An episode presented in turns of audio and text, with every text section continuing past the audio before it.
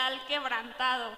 ¿Quién en la semana pasada vino que escuchó que íbamos a empezar con una serie de mensajes a lo largo del mes de agosto? Y es el primer mensaje que te vamos a estar compartiendo de esta serie. Y de verdad yo quiero que le des un aplauso a nuestros coordinadores porque de verdad se han esforzado por... Porque esto... Eh,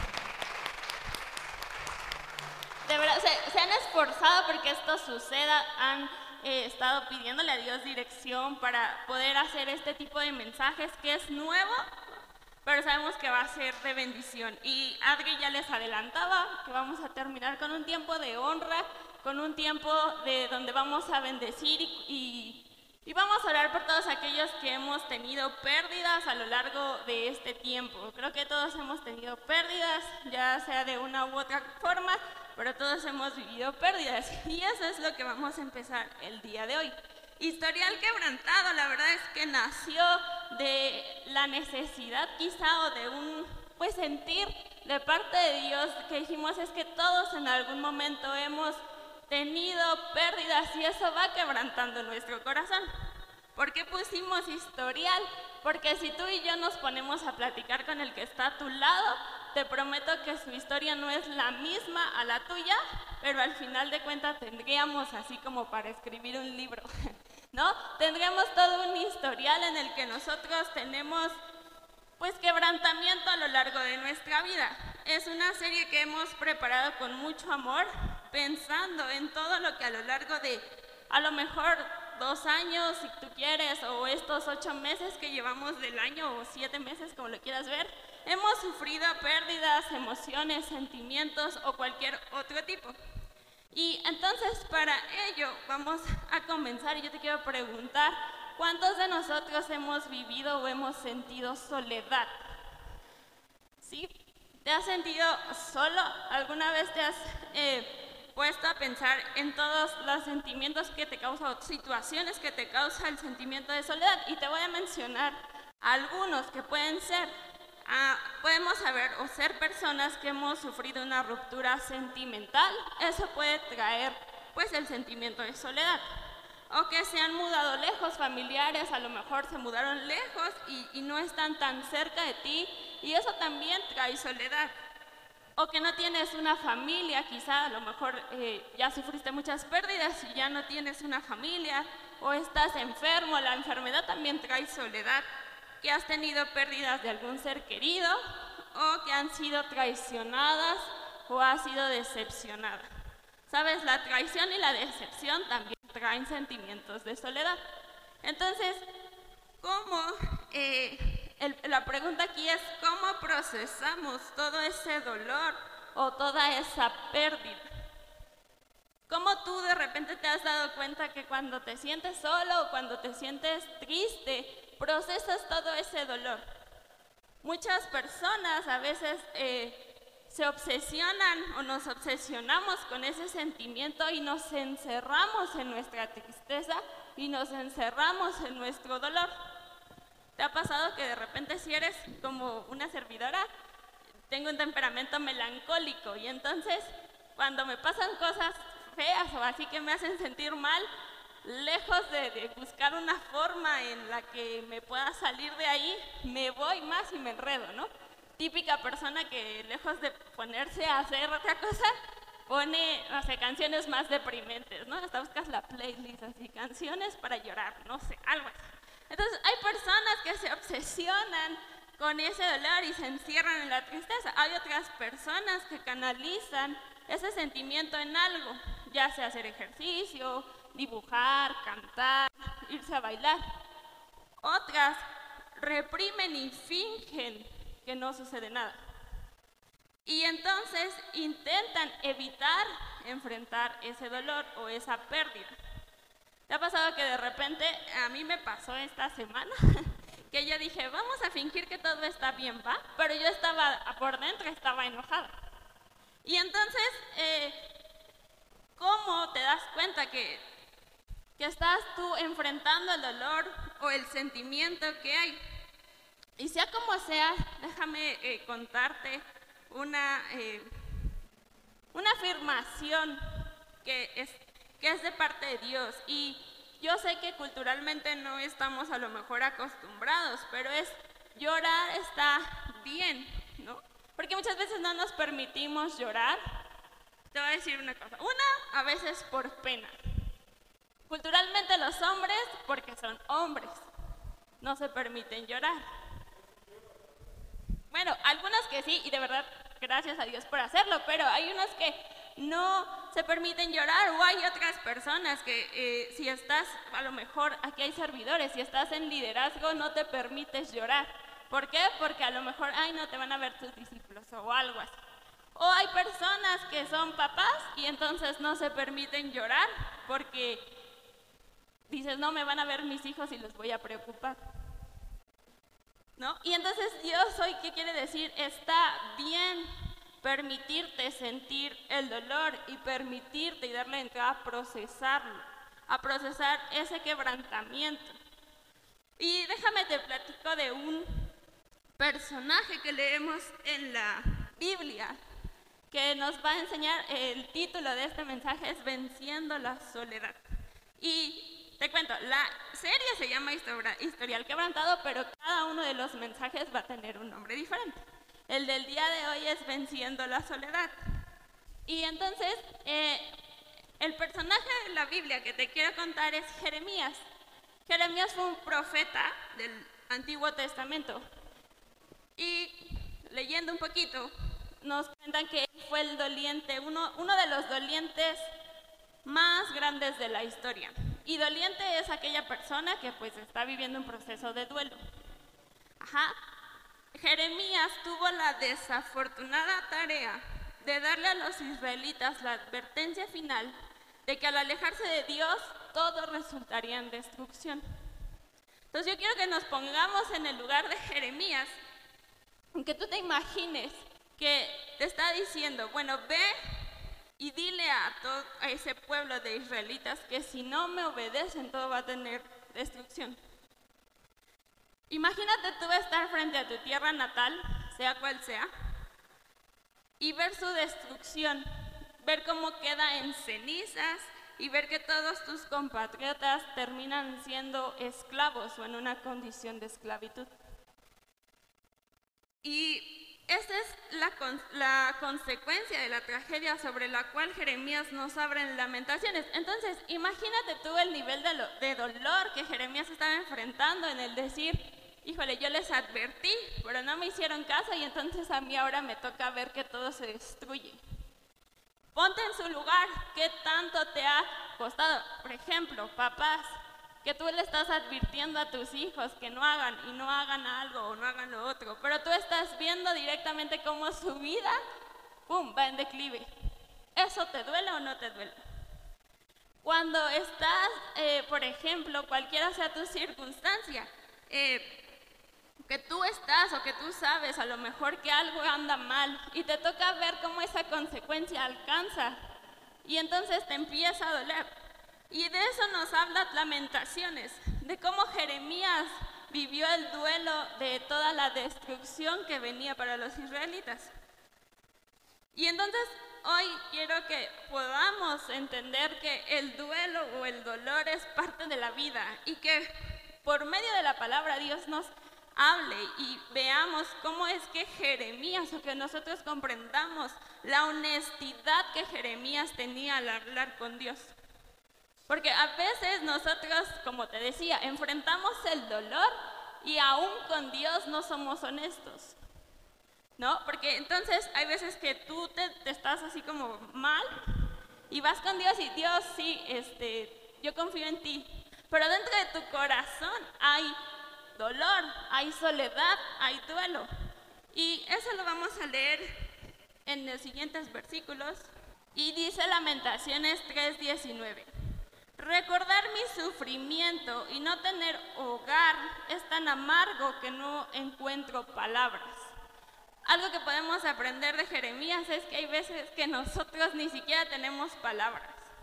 ¿no? De repente te duele tanto algo y no tienes las palabras ni siquiera para expresar lo que está eh, sucediendo dentro de ti. Versículo 20 nos dice, Siempre tengo presente este terrible tiempo mientras me lamento por mi pérdida. Y sabes, yo sé que todo el mundo a veces ocupamos ese, versículo que ahorita eh, me vino a la mente de que hay tiempo para todo, ¿no? La Biblia dice que hay tiempo para todo y aquí dice, mientras eh, este terrible tiempo de lamento por mi pérdida. Y yo te pregunto el día de hoy, ¿te has dado el tiempo de lamentar cuál sea tu pérdida? ¿Sabes? Me, ayer me ponía a pensar, bueno, hoy en la mañana, porque yo dije, wow, tuve una semana medio así ajetreada y ya estoy pensando en lo que viene en diciembre, te lo prometo. Y entonces yo ya estoy pensando así de que qué voy a hacer en diciembre. Mi mamá está ahí, no me va a dejar mentir. Hoy en la mañana todavía le decía. Y yo decía, no inventes, yo siempre me la paso corriendo y mi mente viaja como, uff, ¿no? Y hay veces que ni siquiera nos damos tiempo de procesar lo que está pasando en nuestro alrededor, sino que ya, o sea, vas corriendo, vas corriendo, vas corriendo, y Dios a veces nos dice, hey, o sea, date el tiempo. Yo sé que las circunstancias, trabajo, escuela, eh, actividades a lo mejor eh, de ejercicio o de descanso o recreativas, no nos dan el tiempo y cuando vamos delante de Dios, aún no nos damos el tiempo de exponerlo todo. Pero aquí Jeremías nos dice, tengo presente este terrible tiempo. Hay veces que vivimos en el pasado o hay veces que vivimos en el futuro. Pero Jeremías aquí nos está enseñando a que vivamos en el presente, procesando y dándote el tiempo de lamentar tu pérdida. Y por pérdida no solo nos queremos referir a la situación de que pierdes un, un familiar, ¿no? Te lo decía al principio. Puede ser desde desempleo, puede ser desde que te lastimaron, puede ser que, o sea, pérdida también es a lo mejor, te decepcionaste de alguien y entonces pues ya perdiste un amigo o ya perdiste hasta un hijo, ya perdiste a lo mejor la visión que tenías de alguien. Creo que a veces es doloroso. Yo les decía, ¿no? Así de que muchos hablan de las pérdidas de, de familiares o de amigos, pero pérdidas humanas. O a veces hablan de las rupturas amorosas, pero una de las cosas también que duele mucho es las pérdidas de amigos que sentías cercanos. A veces que no se habla también de, de esas situaciones. Y luego después, Jeremías en Lamentaciones 3:21 nos dice, no obstante, aún me atrevo a tener esperanza cuando recuerdo lo siguiente. El fiel amor del Señor nunca se acaba, sus misericordias jamás terminan. En medio de todo ese proceso, aun cuando Jeremías estaba profundamente molesto, estaba eh, enojado con sus compatriotas, porque sí o no que te enojas cuando de repente tú estás diciendo es que no hagan así y tú sabes la consecuencia que va a venir, pero pues no te hacen caso, te enojas porque tú sabías, ¿no? Que eso podía suceder. Y entonces Jeremías, imagínate, Jeremías que les estuvo diciendo, oigan, no hagan esto, obedezcan a Dios. Estaba enojado con ellos y con él mismo, porque te frustra cuando tienes una pérdida y, y algunos, si has leído eh, todos los procesos de duelo, pues pasas por situaciones de negación, de que no, o, sea, todo ese proceso lo estaba viviendo Jeremías, donde dice que se encontraba triste. Pero en medio de eso, como versíamos en el capítulo, bueno, en el versículo anterior, decía que se daba tiempo de estar en el presente y no intentaba actuar como si nada sucediera. Y entonces, aquí me da así como mucha esperanza, porque dice, me atrevo aún a tener esperanza cuando recuerdo, y nos dice que sus misericordias jamás se terminan.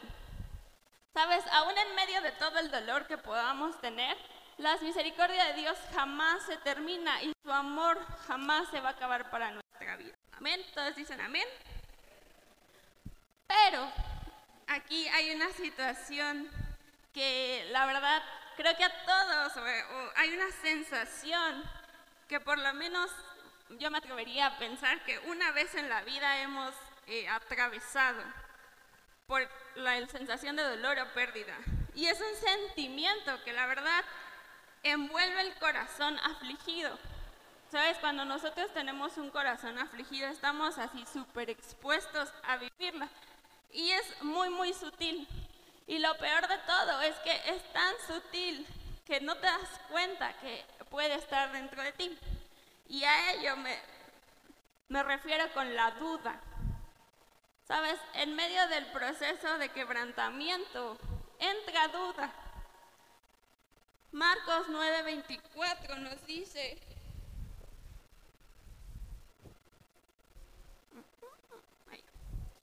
Aquí el contexto de este versículo es que, bueno, está sucediendo todo y, Dios está, bueno, Jesús está hablando con un padre y le dice, ¿no? De que si cree va a ver.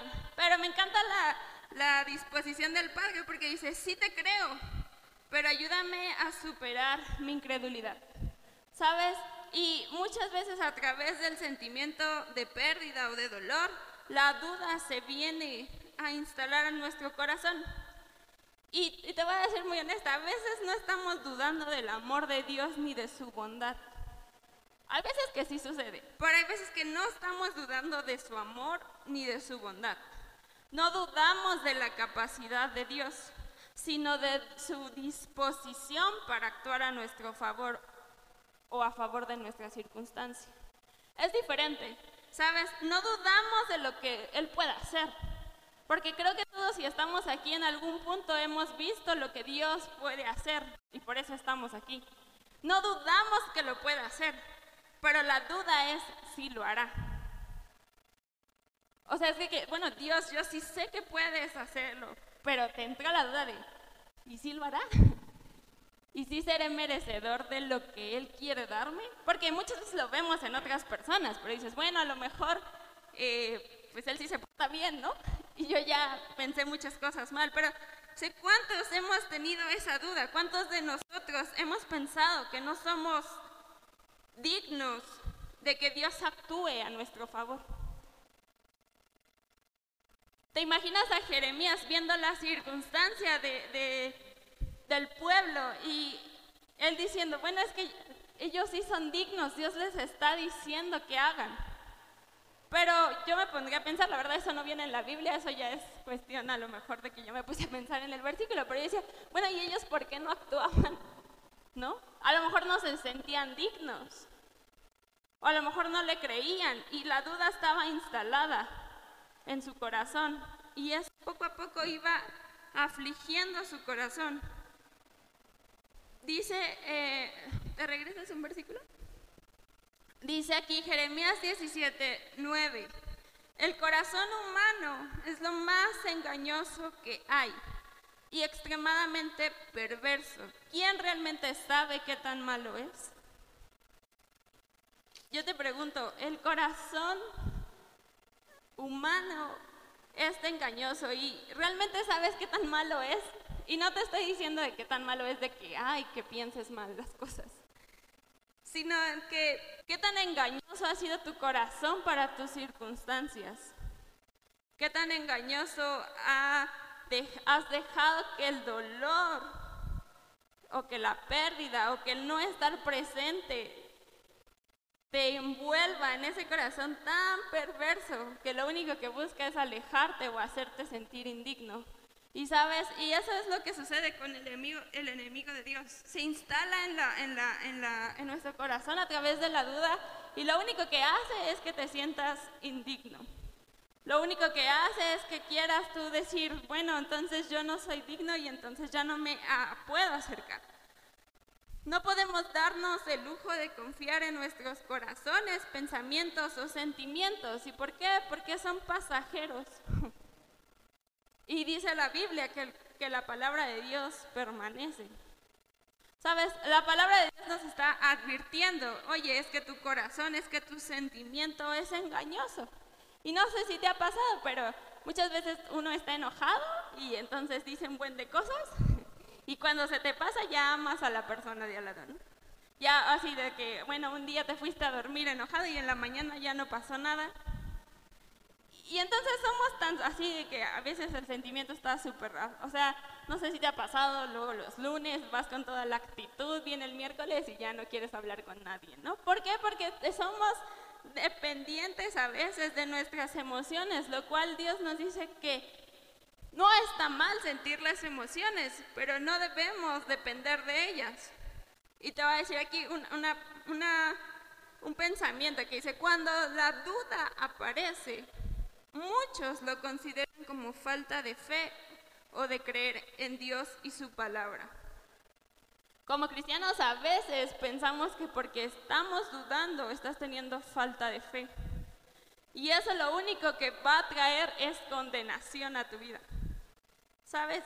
Una cosa es que nosotros nos demos cuenta que a lo mejor sí estamos dudando, como yo te lo decía.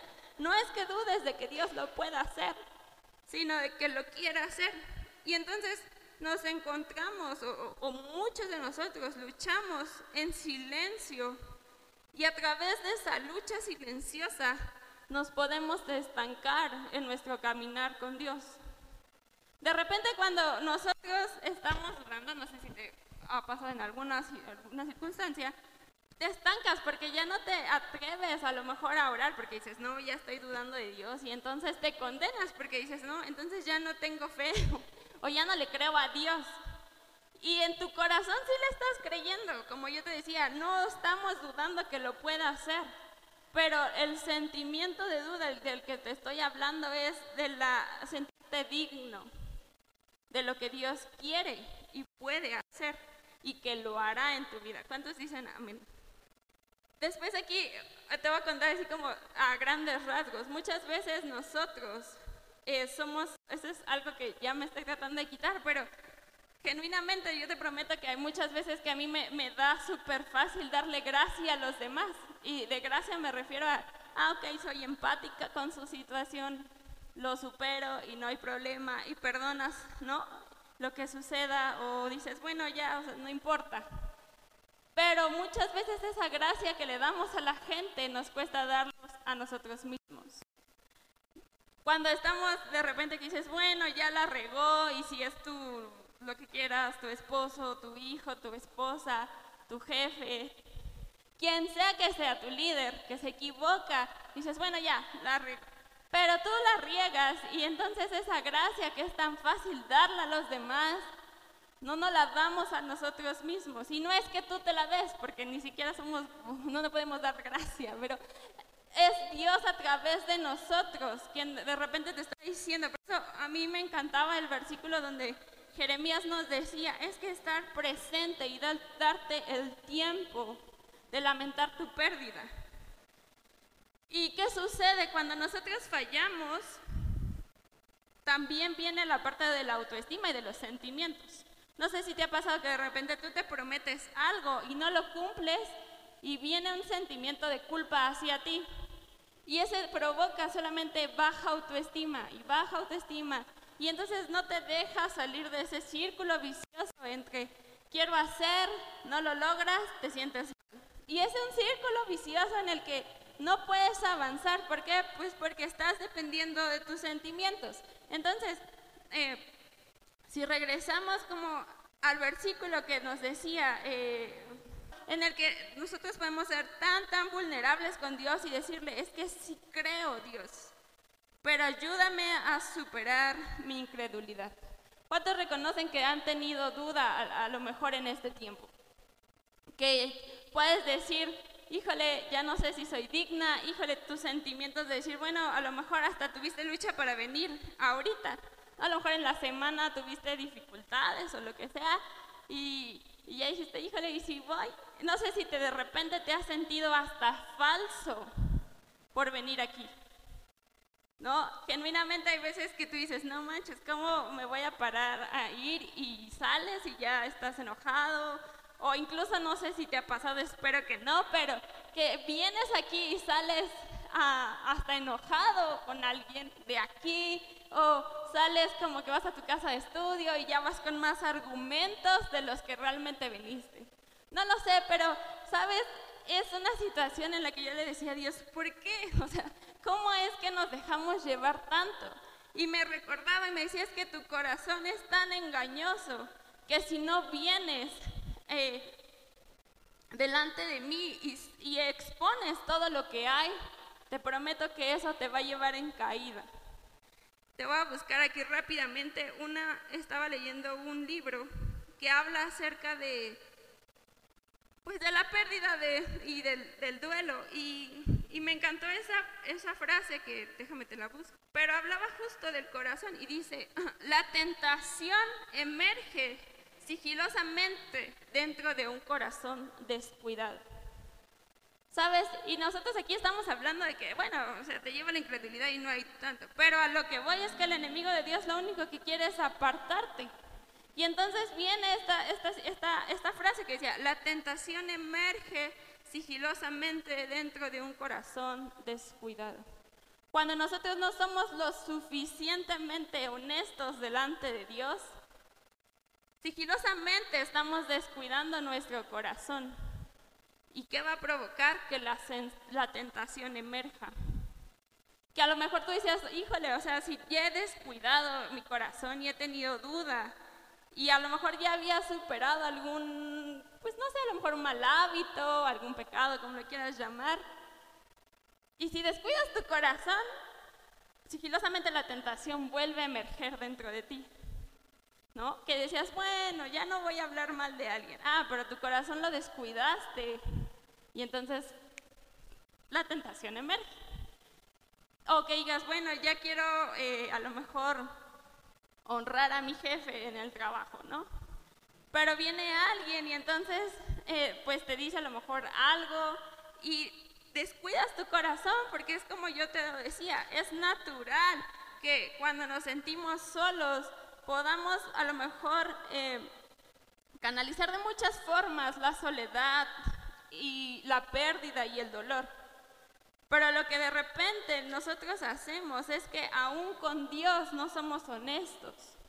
Aún cuando estamos delante de Dios, como Jeremías nos enseñaba, Él nos enseñaba que Él expuso y abrió todo su corazón, presentó su molestia, presentó su enojo, presentó su tristeza. Pero nosotros a veces decimos, bueno Dios, gracias porque eres bueno. ¿Sabes? Una, en una circunstancia, eh, yo estaba súper triste y recuerdo que un amigo me marcó y me dijo, ¿cómo estás?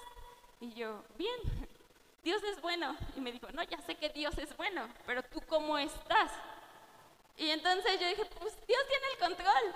Me dijo, no, ya sé, no tengo duda que Dios tenga el control, pero tú cómo estás? Y ya entonces dije, bueno, es cierto, o sea, estoy triste me duele la situación que está pasando, ¿no? Pero hay muchas veces que nosotros nos decimos, bueno, sí, Dios es bueno, y es lo que te decía, es que no es que estemos dudando, porque hay veces que pensamos que por, por, decir, ay, no, es que la verdad, pues me siento triste, ¿no? Y hay veces que como cristianos la regamos y decimos, ah, tú confía en Dios y somos cero empáticos con la persona. ¿Sabes? Y es como de, no, pues, o sea, yo la verdad, ahora que me toca, a veces la sigo regando, pero eh, de repente yo digo, no, o sea, está bien, pero a, veces cuando vienen y me dicen, no, pero Dios tiene el control, y yo digo, no, pues yo no te dije que Dios no tuviera el control, solo te estoy diciendo lo que estoy sintiendo. Y la verdad es que hay que aprender a ponerle eh, nombre a nuestros sentimientos delante de Dios. Porque a veces nos da miedo y, dices, bueno Dios, este, gracias porque nos das provisión. Y dentro de ti tienes el miedo de que te alcance la quincena del, eh, en, ¿no? Y no, y Dios no se espanta por nada que le digas, Dios, la neta, no sé cómo le vamos a hacer para que llegue la quincena. Y es hasta el próximo lunes, o sea, todo es una semana completa, ¿no? Pero es, es bueno y es, es, eh, me encanta porque de verdad Dios es tan amoroso y tan tan personal, yo siempre me van a escuchar decir eso, pero Dios es tan personal que no se espanta de lo que tú vengas a decirle o de que tú le quieras contar. Al contrario, como, como te decía, que aprendamos de esta honestidad de Jeremías al ir delante de Dios. Y entonces vuelvo a, a la pregunta original o la pregunta que te hice al principio. ¿Cómo estás procesando ese dolor que tienes? ¿O cómo estás procesando esa soledad que todos hemos vivido o hemos sentido? ¿Cómo es que te has sentido solo? Y la verdad es que aún siendo creyentes, la gente nos dice que no estás solo, Dios está contigo. ¿Sí o no? ¿A quién le han dicho eso? Y es muy real, no estás solo, Dios está contigo. Pero ¿cuántos podemos reconocer que aún cuando sabemos que Dios está con nosotros nos hemos sentido solos? Sabes, Dios no se espanta de eso. Sabe que tenemos estas luchas. Por eso me encantaba ese versículo y a lo mejor lo estoy repitiendo mucho, pero es de que nos ayude en esa incredulidad. De que aún mismo Él en su palabra nos dijo es que tu corazón va a ser engañoso. Por eso si tú lo lees, no digo que la Biblia sea un manual porque no, pero sí es, un, una, es, es el libro que Dios nos dejó para que aprendamos a vivir, para que sepamos que aun cuando nosotros no sabemos para dónde, podamos leerlo. Yo te invito a que leas tu Biblia, no por obligación, de verdad. Si te cuesta trabajo, solo lee un versículo y así empieza, pero no porque tengas que hacerlo, sino porque digas, bueno, ¿qué me vas a hablar el día de hoy? Te vas a sorprender de lo que hay ahí. ¿no? Yo, el otro día, a lo mejor no va a ser tan bueno, pero yo decía, oh, wow, hasta habla de la menstruación. ¿No? O sea, que dices, no, me dejo envolver por lo que dice ahí, me dejo sorprender. Y entonces yo te invito a que el día de hoy nos dejamos sorprender por lo que Dios va a transformar en nuestro corazón a través de estos minutos que nos quedan, que nos vamos a atrever a ser honestos con Dios. Quiero que de verdad podamos tener ese corazón expectante a lo largo de esta serie que vamos a estar hablando, porque yo sé que Dios va a hacer algo grande a través de esta serie y nos va a transformar el corazón. A lo mejor nos va a mostrar cosas que ni siquiera sabíamos que nos estaban doliendo. Porque a veces tenemos presente cosas, pero hay muchas cosas internas que, como te decía, fingimos o reprimimos porque no estamos en el estatus de decir, bueno, está bien.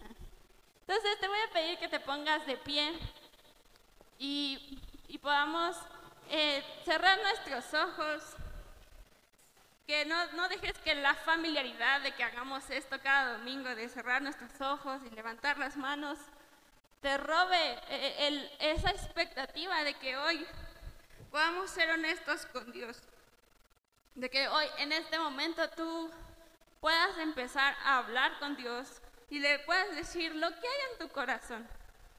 Que puedas hablar y puedas ser realmente honesto. Dile lo que te preocupa. Dile qué es lo que está sucediendo dentro. Supongamos o imagínate que Dios te está diciendo, hija, hijo, ¿cómo estás?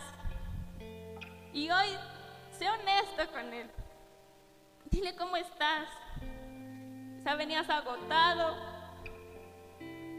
venías con duda, estás cansado. ¿Cómo estás?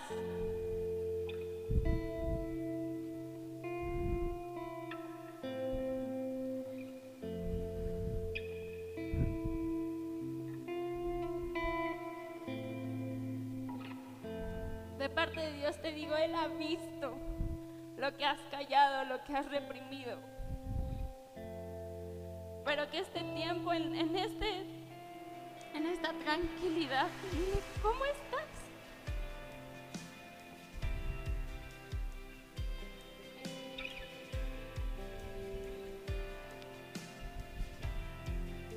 Y deja que el Espíritu Santo ministre tu corazón, que lo haga.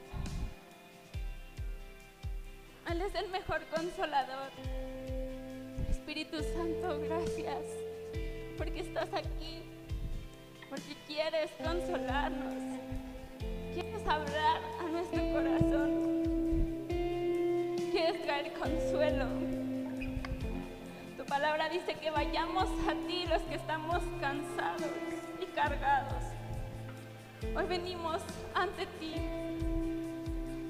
porque somos honestos, estamos cargados, estamos cansados. El yugo ha sido pesado, Señor.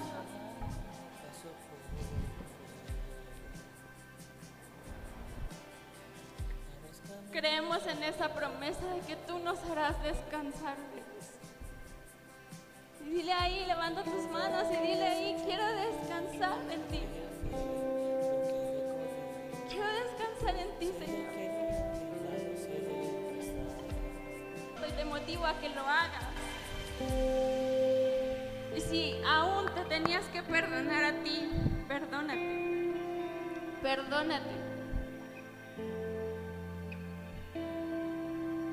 Date el tiempo de que esa gracia que tú le has dado a los demás también te alcance a ti. Perdónate porque a lo mejor te sentías el papá o la mamá peor. Perdónate porque a lo mejor no te sentías el mejor estudiante si estudias, el mejor hijo o hija, el mejor líder o servidor. Date el tiempo de perdonar. Hoy confiamos de que tú eres bueno, Dios. Tú eres santo, Señor. Tú traes a tu Espíritu Santo que nos da consuelo. Damos gracias porque eres digno, Dios, de nuestra adoración, de nuestra alabanza. Y yo te pido que terminemos este tiempo con un abrazo a quien esté a tu lado. Dale un abrazo a quien está a tu lado. Bendícelo. Dile cuánto Dios tanto amor tiene para él. Que nada se quede sin su abrazo.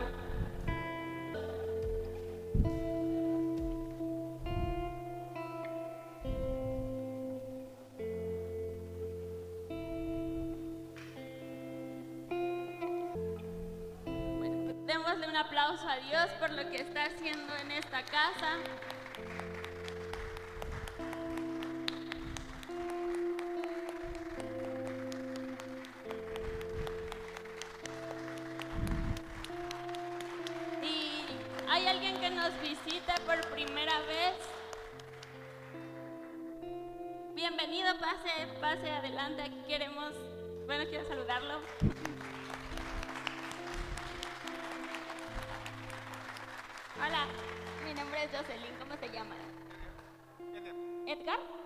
Eder.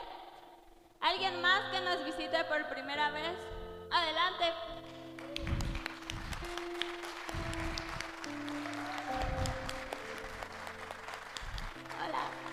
Jocelyn, ¿cómo te llamas? Ulises. Demos un aplauso a Dios por la vida de ellos. Bienvenidos, bienvenidos a casa. Y también, ¿quién, quiénes, ¿quiénes los acompañan? Su esposa y... ¿Llegó solo? Bueno, démosle un aplauso a su esposa de Ulises, porque honramos tu fidelidad, honramos lo que yo sé que tuviste que orar para que este momento llegara. Entonces, si me acompañan, vamos a hacer una oración. Aquí yo los voy a acompañar. Si quieren venirse para acá. Vamos a hacer una oración. Yo les puedo aportar mis palabras y es una oración de entrega donde vamos a orar y pedirle a Dios que Él entre a nuestra vida, ¿vale? Entonces, si los demás me acompañan extendiendo sus brazos para acá. Y yo les cuento mis palabras y ustedes lo repiten, ¿vale? Entonces es Dios, gracias, porque tu amor me ha alcanzado. Hoy me arrepiento de cada uno de los pecados que he hecho contra ti. Hoy te abro las puertas de mi corazón. Te pido que tú entres y habites en él. Que escribas mi nombre en el libro de la vida que nunca se ha borrado de Él. Doy gracias por lo que vas a comenzar a hacer en mi corazón y en mi vida. Déjenme orar por ustedes. Te doy gracias porque hoy has transformado, Señor, su corazón. Y hoy empieza una nueva vida, Señor. Te pido que tú los bendigas y les ayudes, que nunca se les olvide que pueden ser honestos contigo, Señor aún en su caminar contigo, jamás, jamás, Señor, duden en ser honestos contigo, Dios. Gracias porque tú has sido fiel, tú has sido bueno con ellos, Señor, y sabemos que es el principio de lo mucho que tienes para ellos. En el nombre de Jesús, amén. Bienvenidos y adelante.